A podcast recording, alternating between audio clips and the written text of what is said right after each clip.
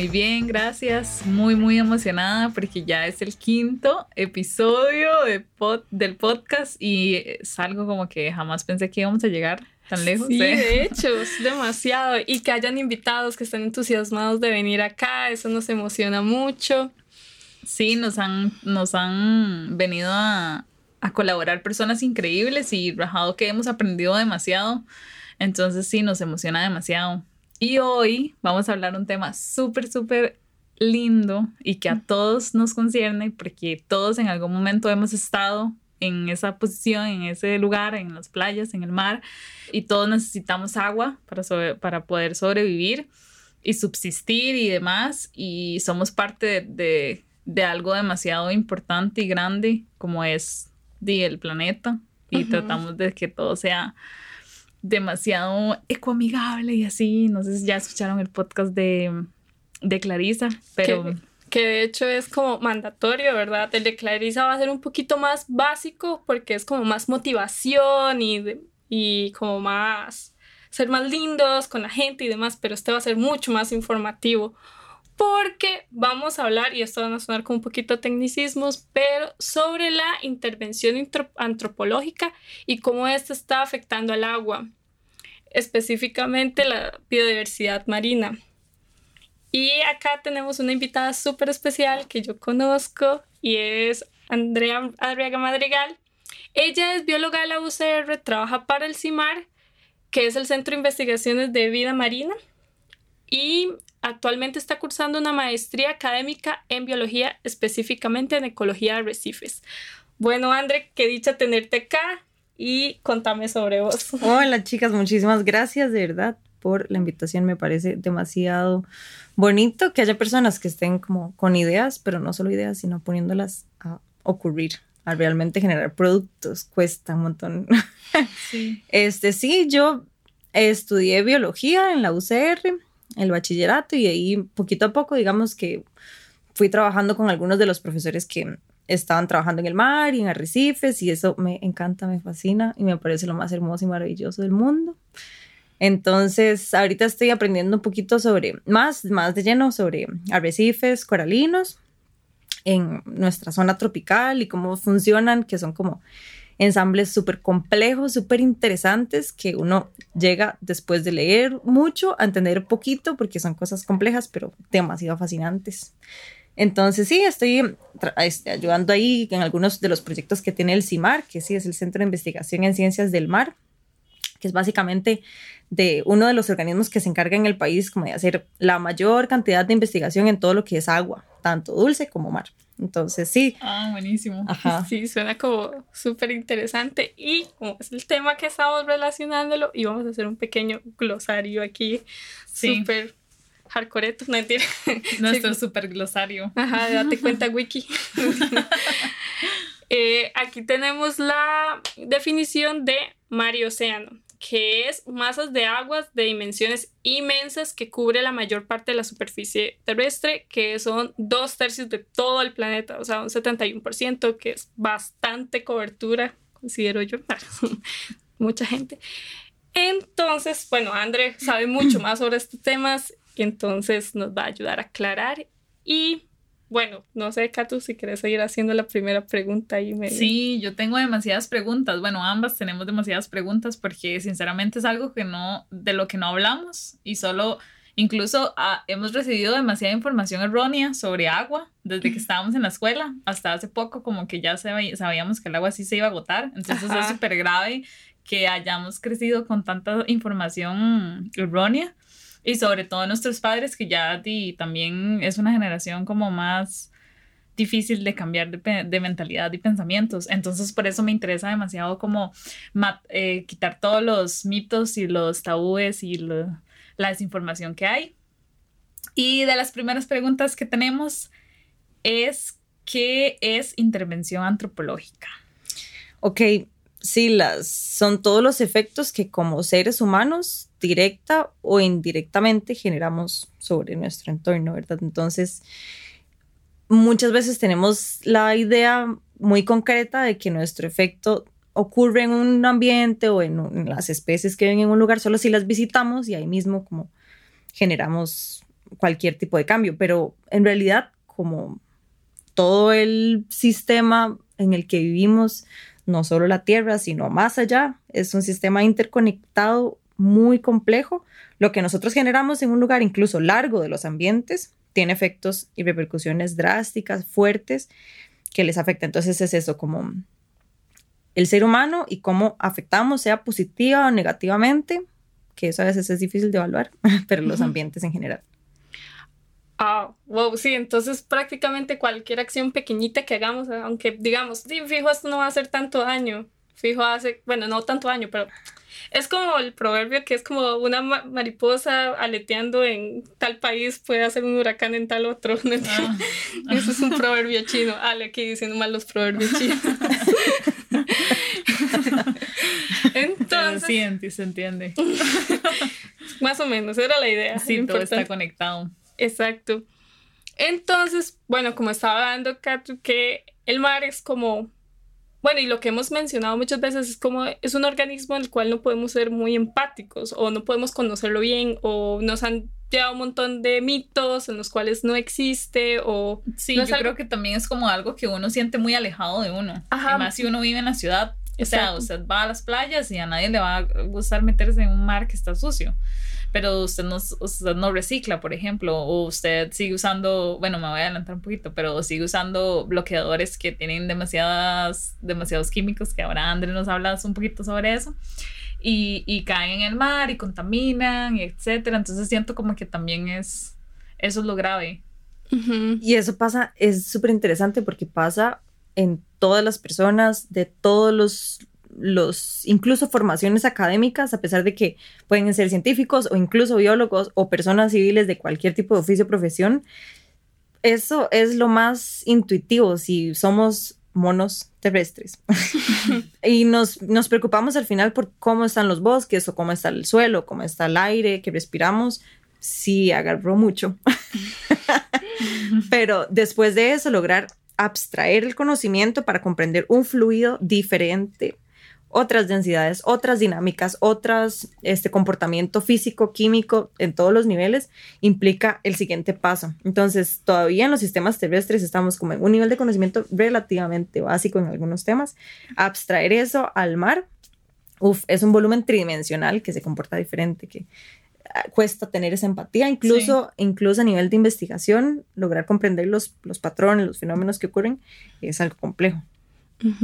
Entonces, bueno, la pregunta que lógicamente va es, ¿por qué es importante el mar si somos monos terrestres, como nos habías comentado? Claro, es el agua que fluye en los ríos de nuestros barrios, en cualquier lugar, en una montaña alta, se conecta estrechamente con todas las cuencas, los mares y los océanos.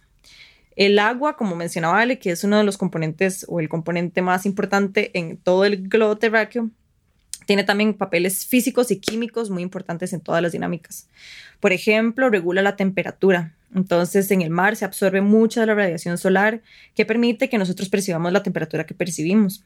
Igual pasa, por ejemplo, con la fijación de, de, de dióxido de carbono, y así con cambios en las corrientes de aire que nos afectan, sino y dejando de lado, ¿verdad? Todo el componente que, de la biodiversidad que contiene. Digamos que en términos físicos y químicos, todo el clima que tenemos depende de cómo está el mar, de qué tan largo está, de cómo es, es él está afectando las dinámicas igual atmosféricas y de las corrientes de viento a lo largo de toda la Tierra que está interconectado.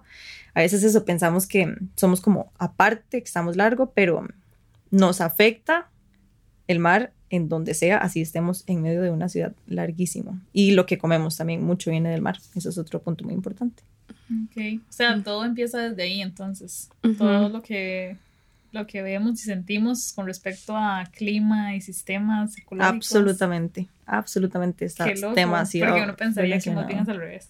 Como uno está viviendo en la tierra, todo cae en el claro, mar. Claro, claro. Pero bueno, siempre es un ciclo. Sí, está de un lado hacia el otro y hay ciclos diarios, semanales, mensuales, todo que intervienen en si llueve, si no, las nevadas, los huracanes, los... Y de eso también si hay pesquerías sostenibles, si hay comida en general. Wow. Todas conectadas con el wow. Sí. Entonces, bueno, y eso me también es interesante porque Costa Rica está prácticamente rodeada de agua, ¿verdad? De hecho, André y yo nos reunimos un ratito antes, bueno, vivimos casi que, bueno, vivimos juntas, entonces todo el tiempo nos vemos, casi que por poquito no vivimos a la par, ¿no? Por una sala. por, por una pared. Literalmente, no dormimos a la par. Pero bueno, me estaba comentando que el 90% de Costa Rica, el territorio, 90% del territorio de Costa Rica es agua, básicamente. A veces en la escuela nos, nos enseñan que somos el país más pequeñito de Centroamérica y casi como la frontera norte es Nicaragua, nuestros, nuestros vecinos son Nicaragua y Panamá. Ocurre que no, ocurre que eso es mentira. No somos el país más pequeño de Centroamérica si tomamos en consideración el territorio marino. Y gracias al territorio marino que tenemos, tenemos también frontera con Ecuador y con Colombia. Entonces, sí, eso sabían. ¿Ves? Sí, ¿Ustedes sabían? No, no, No, sabía. o sea, O sea, sabía que sí, sabía. Colombia por la isla del Coco. Que la isla del Coco está mucho más cerca de Colombia que de Costa Rica. Eso sí lo sabía. Pero Ecuador, en mi vida, o sea, yo, ajá, pensé yo en que- Ecuador jamás me lo hubiera imaginado. Sí, porque, porque la isla del Coco es, tiene, digamos, frontera marítima con Galápagos. Que Galápagos es de Ecuador. Ah, sí, sí, sí. Cool. O sea, uno se puede ir ahí en lanchilla y nada más cruzar la frontera. Digamos que sí, tú es una muy buena lancha que sea capaz de navegar Ajá. cientos de kilómetros y tal vez. Pero sí, sí. Este, entonces, tenemos muchísimo conocimiento del mar. Primero que nada, la mayor parte de esa proporción que mencionaba Ale, de sí que es la mayoría de nuestro territorio es marino, la mayor parte de ese territorio está a cientos de metros de profundidad. Y a cientos de metros de profundidad ya tiene complicaciones mucho mayores, no solo la empatía y la capacidad de investigarlo, este, como por artefactos ecológicos, sino por realmente tecnología de accesar esos ambientes. Mm, ok. Cómo llegas a cientos de metros de profundidad en un, am- un ambiente tan amplio, tan, tan diverso y con, con estructuras muy diferentes. Es de hecho la cordillera que conecta la isla del Coco, que, perdón, se va subduciendo debajo de Punta Arenas, ahí sobre toda la placa Cocos, es la cordillera más grande del país. Y ahí hay actividad volcánica. Bueno, fue, fue, fue producto de actividad volcánica. Este, entonces es un universo desconocido en general respecto a nuestro mar. Y eso es un poco lo que hace CIMAR, como tratar de, desde biodiversidad, pero también este, cuestiones es, oceanográficas y entender un poquito más, acercarnos Ajá. un poquito a eso. Ah, ok.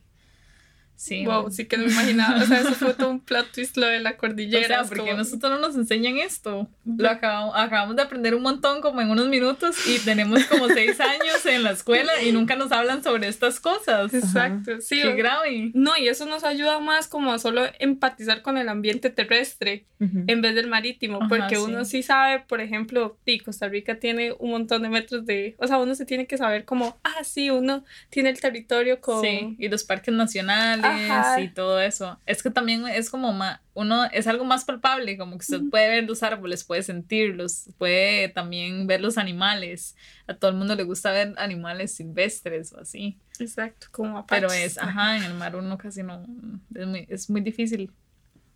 De hecho. Y nos preocupa un poco em, la situación que está pasando actualmente como el país y en general el planeta, que estamos entrando, en- bueno, ya entramos en una crisis ambiental y bueno, por dicha la gener- las generaciones jóvenes están eh, haciendo un cambio y generando como por lo menos visibilidad ante estos temas. Pero queremos saber realmente que, cuánta culpa es del ser humano y qué tanto es por los ciclos naturales del planeta. Esto es todo un- una carrera. No, mentira. sí, y mm, hay un montón de especialistas que saben y que han llevado toda su vida para tratar de comprender. Y como estábamos hablando al principio, son estos sistemas absurdamente complejos, donde los, sí, la Tierra tiene ciclos, oscilaciones que son a diferentes escalas temporales y em, desde la rotación y la traslación de la Tierra, la inclinación de los ejes, la interacción con astros, hasta em, cómo ocurren las corrientes que cambian entonces las temperaturas en, un continente, en una región.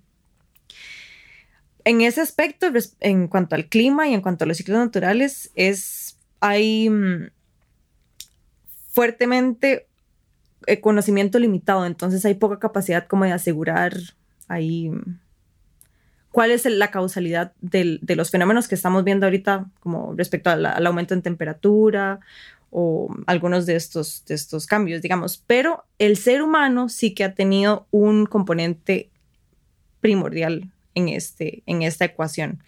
Justo hoy estábamos, Ale y yo, viendo unas exposiciones de unos de los científicos a cargo de algunos de los centros de investigación ahí en, la UCR.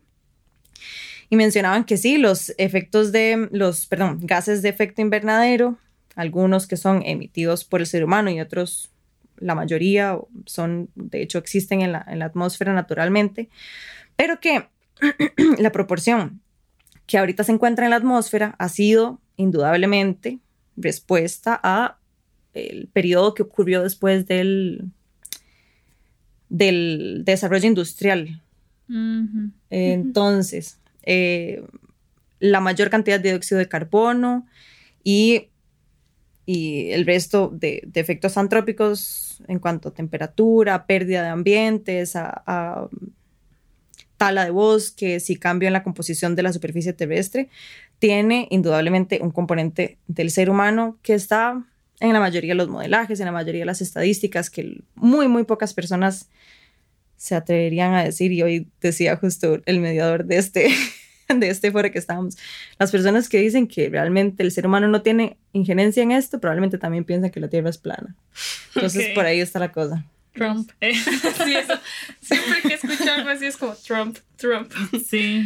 No, pero es algo muy gracioso porque también mencionaban como que en los últimos nueve segundos del calendario de Carl Sagan, del calendario cósmico, es donde ha pasado, o sea, como que han habido más cambios y más irregularidades climáticas, por así decirlo. Y eso fue mm. como, wow, sí. Qué miedo. sí, da demasiado miedo. Entonces, muy bien nosotros sabemos más o menos qué es cambio climático y hemos escuchado algunas veces de cambio global. ¿Nos podrías ayudar a, sí, claro, claro. a bueno, la diferencia? Igual sí, sí, sí, sí, de lo que yo les puedo contar. Perfecto. Este, sí, el cambio global incluye el cambio climático. El cambio climático es, bueno, todos los físicos y profesionales de, de diferentes campos que estudian el clima como tal. El cambio global ya incluye este, mm, contaminación, la presencia de, desechos sólidos, pérdidas de especies. Es, es, este fenómeno en general que se observa en, actualmente en cada región en sus diferentes matices. Este, pero esa es un poquito así la diferencia. Cuando hablamos de contaminación o de de plásticos y el exceso de plásticos, estamos hablando de este otro componente del cambio global que no es necesariamente el cambio climático. Nosotros estaríamos, o sea, nosotros como seres humanos estaríamos generando algo directamente en el cambio climático. Sí, en y Eso después pasa al global. Exacto. Ok. Uf, sí. Ok, ya que estamos generando todo eso, ¿podrías decirnos como algunas cosas que como seres humanos hemos estado actuando y que de una manera indirecta, según nuestras mentes, pueden estar afectando al mar. Claro. Bueno, o el agua. Ajá, sí. El, agua, exacto. Por ejemplo, eh, bueno, Costa Rica sabemos que es de los, es vergonzoso a nivel mundial que seamos exponentes en el uso de agroquímicos. Agroquímicos no solo pesticidas, sino fertilizantes. Entonces, los fertilizantes en muchos nos hacen pensar que porque son positivos para la producción de frutos o para um, el crecimiento vegetativo de las plantas, son súper positivos. Y hay personas que dicen, bueno, si un poquito es bueno, tal vez el doble es el doble de bueno, y ocurre que no. Este, um, estos compuestos son nutrientes, entonces son arrastrados por las lluvias, llegan a, las, a los cauces de los ríos y desde ahí empieza, bueno, desde que están en el suelo tienen implicaciones en el sistema, en el agua tiene ya implicaciones sobre los organismos acuáticos como las algas. Las algas no las conocemos, pero son demasiado importantes y protagonistas, por ejemplo, de la proporción de oxígeno que hay en la atmósfera. Son, este, generan la proporción mayor de oxígeno que hay. Ellas son las responsables y gracias a ellas tenemos una atmósfera que, donde sea, podemos respirar. cracks. Entonces, cuando el- los fertilizantes llegan a ríos y de ríos de- desembocan al mar, este exceso de nutrientes puede generar eh, desarrollo excesivo de algunas algas, por ejemplo, algunas microalgas que son las que causan, por ejemplo, las mareas rojas. Las mareas rojas ocurren como un ciclo natural del- en los océanos. Digamos que en algunos momentos, por algunos fenómenos, ocurre que el agua que está en el fondo, rica en nutrientes, porque es donde se depositaron los sedimentos, sale a la superficie y entonces este montón de nutrientes que viene del fondo genera que las algas se proliferen y esas son las mareas rojas naturalmente. Pero cuando entran los ríos cargados de fertilizantes o nutrientes como estos, pueden ocurrir en una frecuencia mucho mayor. ¿Qué pasa cuando tenemos demasiadas algas? Sí, las algas son positivas, pero tienen una competencia por luz y están en el mismo lugar que los corales. Ocurre que estos son, es otro de los protagonistas de la historia, los corales, maravillosos corales. Porque bueno, son, los corales son indispensables para la vida eh, del resto de los organismos marinos y cuando están las algas les quitan la luz. Los corales tienden a blanquearse o morirse, se pierde la cobertura. Esto, si ocurre en una frecuencia natural, tendrían capacidad de regenerarse y permanecer, pero si las mareas rojas pasan siempre que llueve, porque viene siempre cargado de nutrientes, ya no les da chance de tener esa resiliencia, esa capacidad de regeneración. Esa es una, los, por ejemplo, los fertilizantes. Luego, el uso del agua que le estamos dando a nivel industrial y a nivel de, de casas, por ejemplo, generando muchos microplásticos que llegan al agua. Estos microplásticos son incorporados por los animales filtradores, por ejemplo. Al ser incorporados por esos animales y entrar en sus tejidos, conocemos ahorita que también está en peces, en crustáceos. Los animales, unos se comen a otros y así poco a poco van integrando en sus tejidos eh, la materia que están consumiendo de, de su presa. Y Sí, estamos comiendo no- microplásticos. no en se este deshace momento. nunca. O sea, Exacto. si, están en el estómago, se van a quedar ahí. Ujú. Y son muy difíciles de desechar. No hay un mecanismo en que el cuerpo pueda desecharlos porque es tan pequeño que no se excreta, no se deshace, queda ahí metido en el tejido. Em, esos son algunos de los dos ejemplos. Ujú. por ahí. Ajá. Wow, sí. Lo de los microplásticos sí es un tema. Los organismos filtradores, ¿cuáles son? Por ejemplo, almejas. em, sí, hay otros que son como gusanos. Hay, mm, por ejemplo, las ballenas filtran y comen, comen krill, que son como unos crustáceos pequeños. Entonces, sí, hay de diferentes tamaños que viven en diferentes ambientes y que tienen una tasa de filtración de agua súper grande, súper, súper grande. Entonces, son litros y litros que filtran este, diariamente y en esos litros y litros, si hay una concentración alta de plásticos, esos se incorporan en los tejidos. Entonces, si organismos filtradores son muchos, Ah, ok. muchos. Pero digamos, nosotros como directamente, ¿qué podríamos hacer? Por ejemplo, en los fertilizantes, creo que si uno no está como en una área tan política o industrial, no puede hacer mucho, pero con los microplásticos, eh, ya hemos hablado un poco de esto, pero sí es importante como volverlo a mencionar. ¿Qué es lo más importante para evitarlos? ¿Cómo hacemos para que no lleguen al agua y, a nos- y- y eventualmente lleguen a nuestro plato? El uso de textiles es uno de los causantes que podría tener ahí un peso, que busquemos fibras naturales, el uso que le damos las- a las fibras sintéticas. Sí, las fibras sintéticas son insustituibles por las fibras naturales. Hay algunas que por sus cualidades de peso, de flexibilidad, son insustituibles, pero concebirlos como un elemento de lujo, sí, que esa tienda de acampar usarla hasta el final, esos, ese bulto de mochilear, usarlo hasta que se gaste todo y no comprar un montón, no. No comprar uno para ir al bosque, otro para ir a la, a la playa, otro para ir a Claro. la casa de mis papás. Ajá, entonces textiles, este, mm, las bolsas oxo-biodegradables, Ah, que estas son microplásticos, básicamente. De eso vamos a hacer un post. Eh, o sea, las vamos a banear en el Instagram de Date Cuenta porque ya es la segunda vez que nos dicen que son lo peor, porque además es muy difícil como recogerlas. Este, mm, escarchas, maquillajes, pastas de dientes. Es duro en nuestros corazones a los que nos gusta la escarcha, pero es un... A mí yo. No. Maquillaje con escarcha. No. Es Sí. un hecho indudable. Yo cuando me di cuenta de esto empecé a usar Pero es escarcha porque mineral. uno, que existe. Ah, sí. uno se lava la cara y eso se Eso va llega agua. agua. Igual si uno se la limpia, igual todo, todo No va a ir a la tierra. Además son demasiado pequeños para que los filtradores, o sea, como si vos tenés filtro de agua y estás como, sí, yo tengo filtro de agua, me voy a maquillar toda esa escarcha, que voy a quitarme todas esas escarchas que Ajá. tengo de maquillaje, a veces es muy pequeña y pasa por ese filtro. ¿Y cuál es la opción? Escarcha natural. Hay minerales que son de compuestos naturales que, que son escarchosos, son brillantes. Hay, Ajá. hay un tipo de escarcha que es de compuestos minerales y no es, son microplásticos. Mm, ok. Esa es una opción. También hay una opción de. La he visto en internet, todavía no me han mandado a comprarla, porque no estoy segura si funciona o no.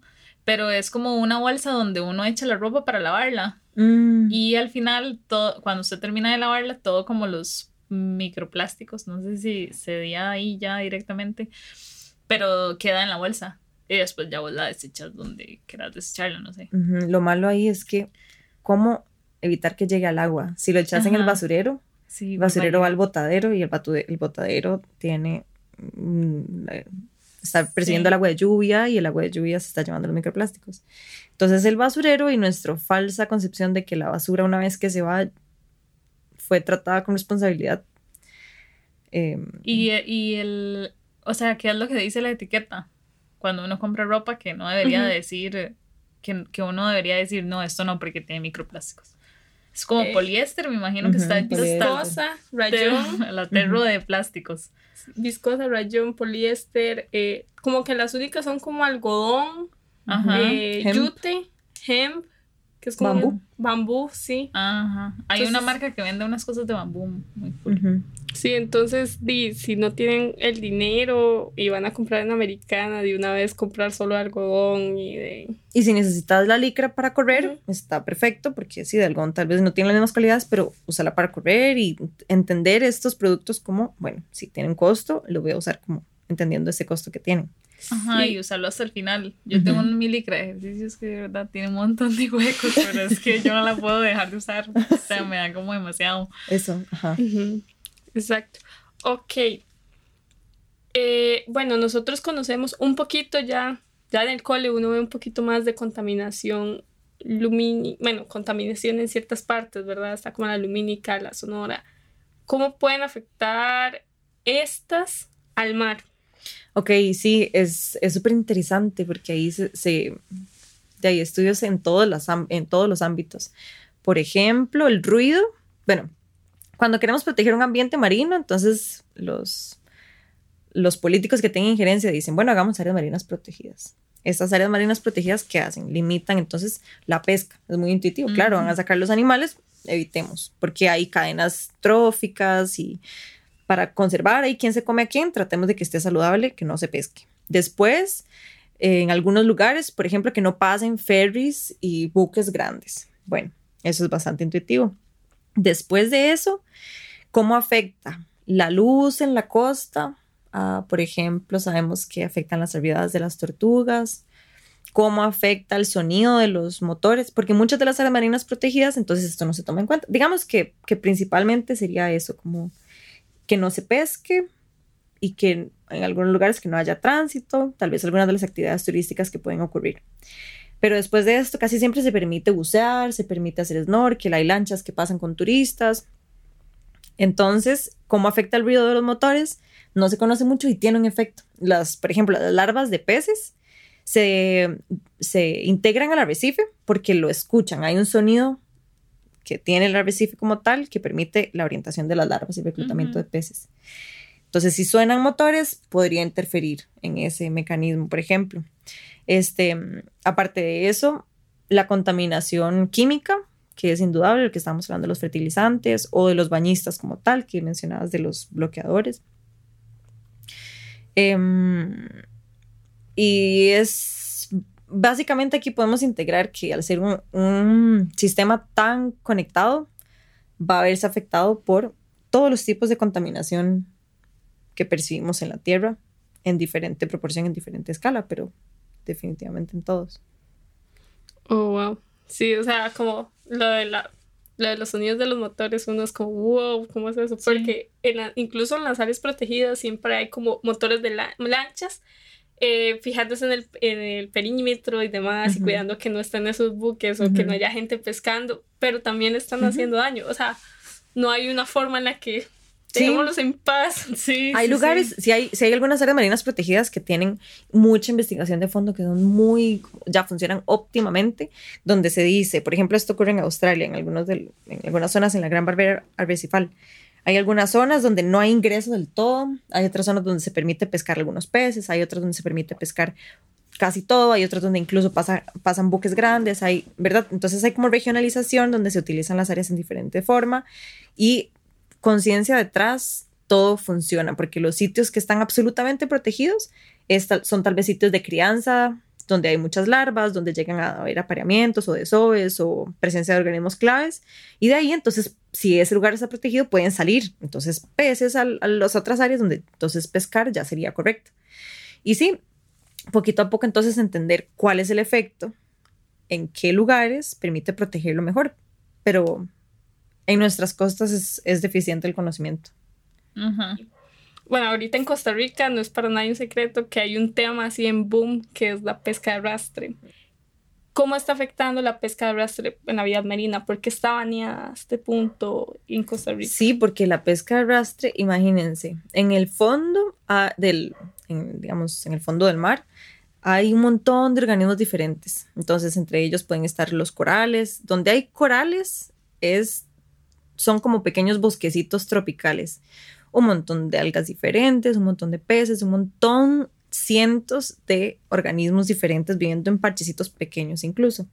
Entonces, eh, la pesca arrastre es como el lema cliché, arrasa con todo absolutamente. Y eso implica cualquier nivel trófico, desde tiburones hasta tortugas, hasta estrellas de mar. Y cuando se arrastra con todo y a esos organismos les cuesta tanto tiempo construir esos ambientes, y de estos ambientes depende las pesquerías, entonces es una visión un poco de extraer, sacar todo, generar tal vez algún un poco de ingreso económico, pero una visión a corto plazo y a mediano, a largo plazo es certero que eso no se va a poder regenerar y que todo el resto de organismos que dependen de eso se van a ver problemas con fuerte probabilidad de, de, no ocurrir por lo menos en ese ambiente, en, ese, en esa playa o en esa costa nuevamente nunca más.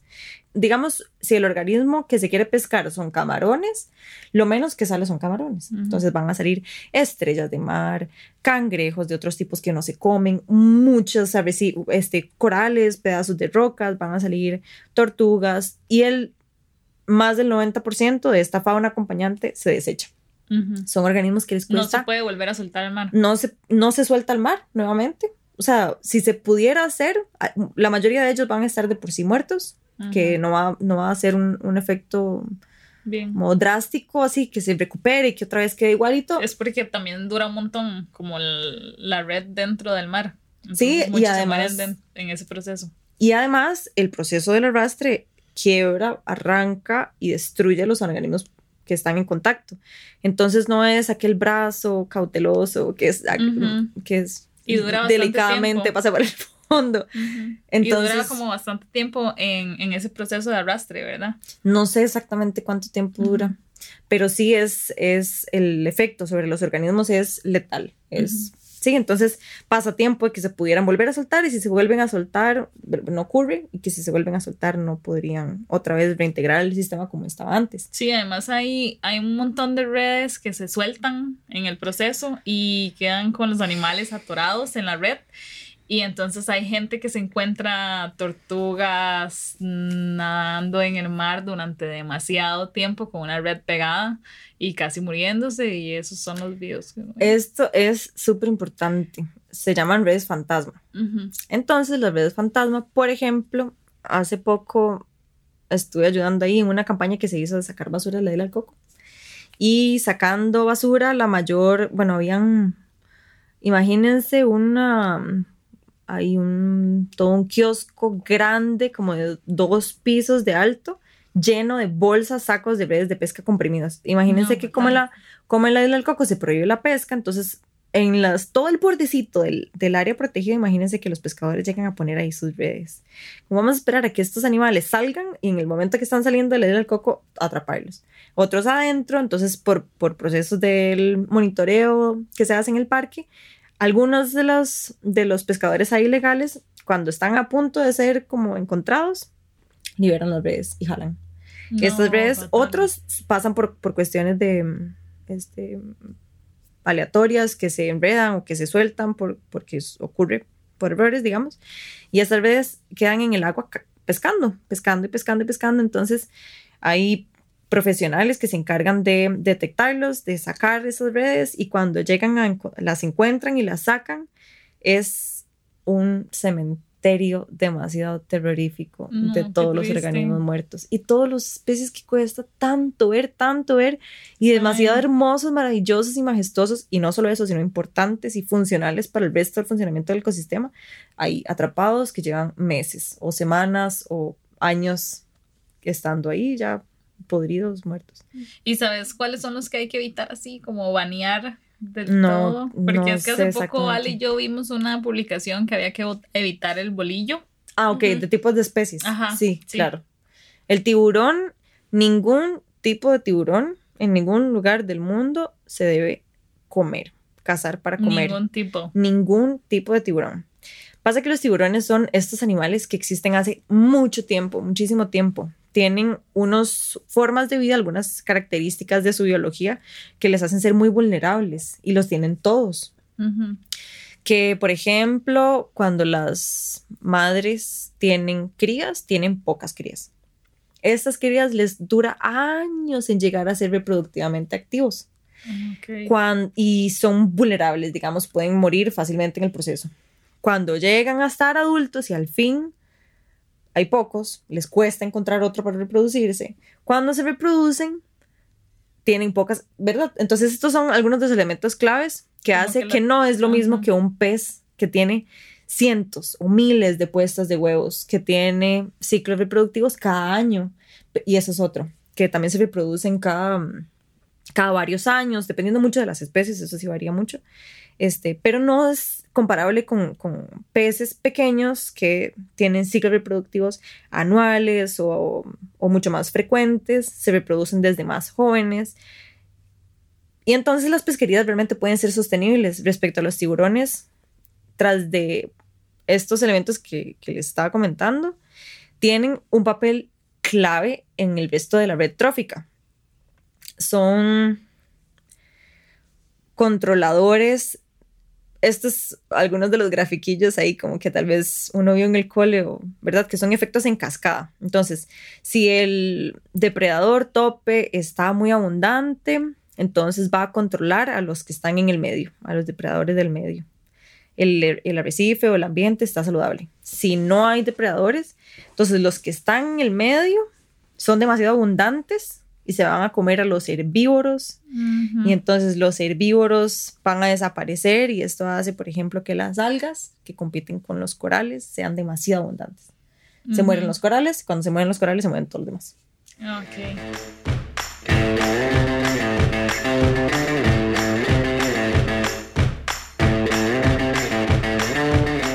El bloqueador.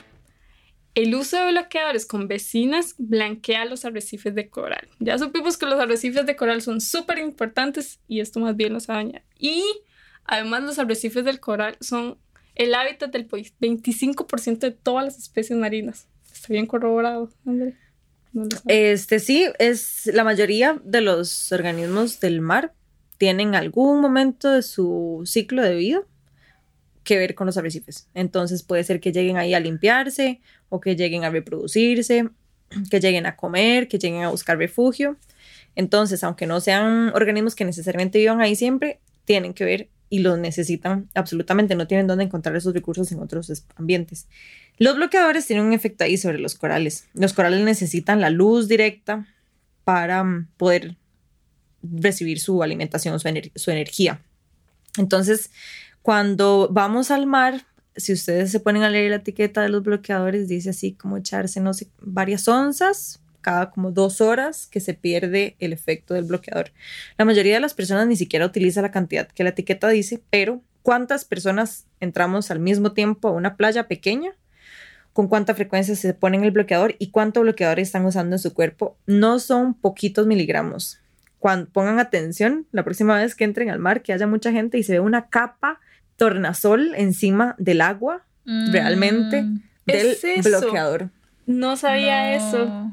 Esta capa tornasolita que se pone grasosa encima del, del agua es el montón de cremas y cremas de peinar y bloqueadores Ay, que nos no. ponemos cuando entramos al mar.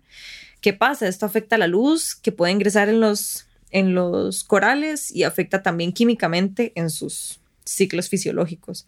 Entonces, tenemos alternativas que son mucho más baratas ambientalmente, como ponernos camisas de manga larga, como evitar entrar al mar entre las 10 y las 2 de la tarde, que me parece que es el periodo de mayor radiación. Entonces, sombra y ropa pueden evitar usar estos bloqueadores o bloqueadores que sean minerales, que no tienen interacción, interacción química, por lo menos, con los arrecifes. Sigue el siguiente fact, que es, ¿sabías que si tomas antibióticos y te vas a bañar al mar y pueden oca- ocasionar accidentes como ir a orinar al mar o a un baño? el antibiótico sigue siendo activo y daña la vida marina. O sea, Esto es todo importante porque no tomamos conciencia de que cuando uno orina y toma medicamentos, los medicamentos siguen en una proporción alta, dependiendo obviamente del medicamento, siguen De en la orina. como que la orina sale súper amarilla cuando Ujú. uno toma antibióticos. Sí, y esos antibióticos son antivida, ¿verdad? Antibióticos, y hay muchos organismos que se van a ver súper afectados con nosotros orinando. Entonces, hay algunas precauciones que podemos tomar, no, si, es- si hay como algún medicamento fuerte que está en nuestro sistema, evitar orinar en el arrecife es un- una buena práctica. Sí. sí, no se acerquen al mar si te están tomando medic- antibióticos. No de orinen en el mar sería Sí. una buena práctica. De- O busquen baños con buena... con eh, tratamiento de aguas adecuado. ajá, Sí.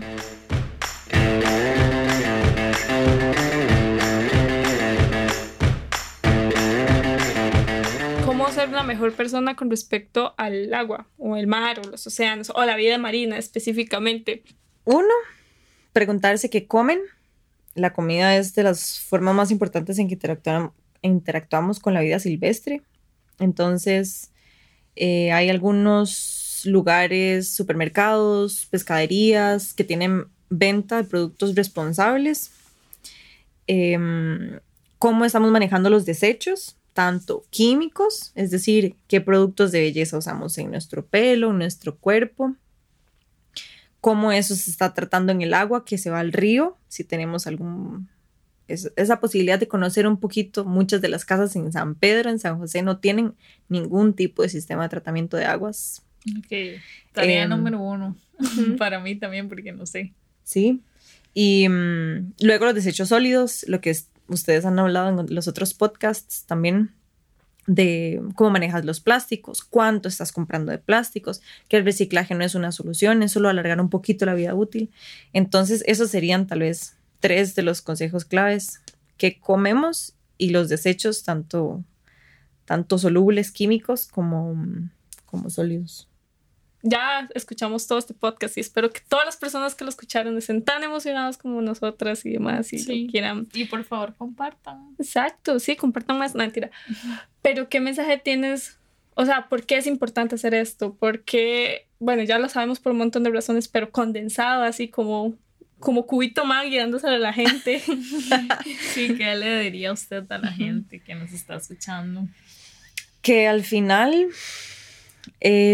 este tomar acción puede tener diferentes rutas. Puede ser esta ruta romántica en que decimos sentimos el sufrimiento que pueden tener otras especies o disfrutamos mucho los, los espacios naturales que tenemos de recreación y queremos protegerlos, queremos que esto quede para nuestras familias, nuestras próximas generaciones. Esto es uno de los abordajes súper este, positivos que muchas de las personas tenemos. El- pero que si no es exactamente la forma en que algunas de las personas lo abordan. También el proteger los recursos que tenemos cerca es una cuestión de funcionalidad y es una cuestión también con implicaciones económicas, políticas, útil. Entonces, que tomar acción es realmente en este momento la ruta que tenemos para sostener nuestra salud física, del aire, del agua que consumimos y nuestro bienestar en recreación y aparte de eso, la posibilidad de que las próximas generaciones conozcan un poco de esta maravilla que nosotros nos tocó todavía un poco vivir, pero que las acciones pequeñas que tengamos en nuestras manos desde el lugar que nos sintamos más vinculados, ir tomándolas poquito a poco van haciendo un efecto en cadena en que las personas alrededor, cuando las ven ocurrir, también se antojan y también se, se va esparciendo como esa sensación, ese, esas acciones y ver lo fácil que ocurre, que tiene resultados positivos. Entonces nos invita a todos que todos realmente podemos tener alguna acción desde nuestra cotidianidad. Bueno, con esto terminamos este quinto episodio. Todo rápido. Realmente el tiempo se nos pasó súper volando. Y estamos muy emocionados de que hayas venido hasta acá, André. Sí, muchas gracias. Aprendimos demasiado y siento como que ya necesito que todo el mundo lo sepa. Exacto, sí. es como muy importante este tema y casi que no hay bulla acerca de esto y uno solo lo puede encontrar como en artículos ahí, super papers y demás y es muy bueno transcribirlo para gente normal, para gente como yo que no entiende muchas mucho. Gracias, muchas gracias por acompañarnos. Y también hay personas que están investigando de cada uno de los temas que ahí comenté muy brevemente de lo poquito que sé. hay muchas personas que están investigando al respecto y hay algunas posibilidades de divulgación o post en Instagram o en Facebook o ferias o acérquense cuando hayan cosas de científicos que están publicando información, ellos saben muchas cosas. Sí, ok. Está bien. Muchas gracias. No, con, gusto. Gracias, a vos. Qué miedo, Cato. Sí, demasiado felices, la verdad, de tener estas invitadas de lujo. De hecho. Bueno, entonces les pedimos que nos sigan en redes sociales, que si tienen una empresa sangrías, que nos manden sangría, vamos a estar felices. Ajá, principalmente publicidad, ojalá que, ah, bueno, tenemos un Patreon que ojalá alguno, es un dólar al mes, no es nada y nos sirve para pagar los Ubers, para venir aquí al estudio. Para pagar la sangría. somos mujeres y salimos tarde, ustedes saben. Sí, exacto. Entonces, sí, muchas gracias. Y bueno, como siempre, vamos a agradecer a Infinity Recording por prestarnos el estudio y a Gabo por hacer que todo esto sea posible. Y que suene bien. Y que suene excelente. Y bueno, nos pueden seguir en Instagram como datecuenta.podcast y nos pueden mandar mensajes, dudas, preguntas, comentarios, críticas malignas, positivas, lo que sea. En este momento queremos que la gente nos hable, aunque sea con odio jarocho. Sí, sí. Reacciones. Ajá, exacto. Como si no les gustó y digan por qué no les gustó, no importa. O sea, estamos dispuestos a escuchar esto. Gracias.